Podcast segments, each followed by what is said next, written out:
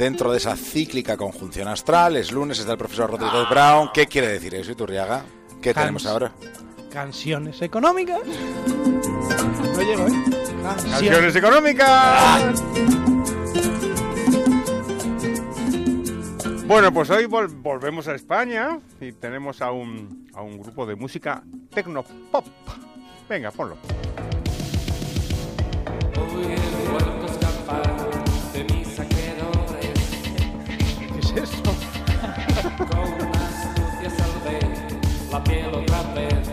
Esto no sabe nada de Iturriaga quién es. Azul y negro.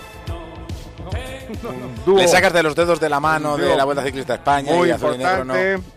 Ya, ya Pedro Pablo dijo que tenía que ver con el ciclismo y ya algunos seguidores en Twitter ya se han adivinado que efectivamente era el grupo Azul y Negro, que tiene varias sintonías de la Vuelta Ciclista a España, muy conocido.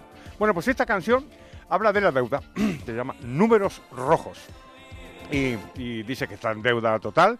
Dice, he vuelto a escapar de mis acreedores. ¡Qué calamidad, qué calamidad! Dice, los números rojos aumentan y aumentan y siguen su marcha triunfal.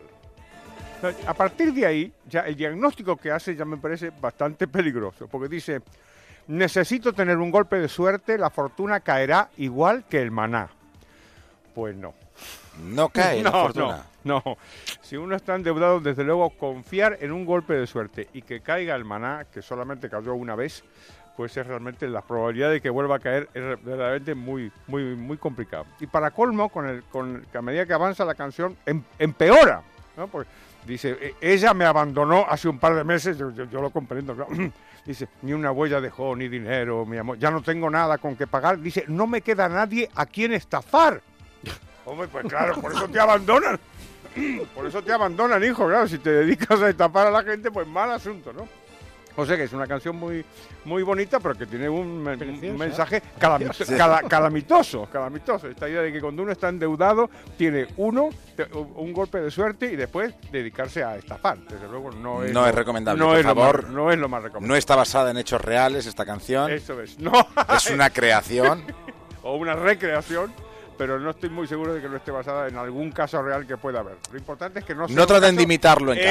Eso Eso, es. la, llamada no de atención. ejemplar. Y hemos terminado por hoy.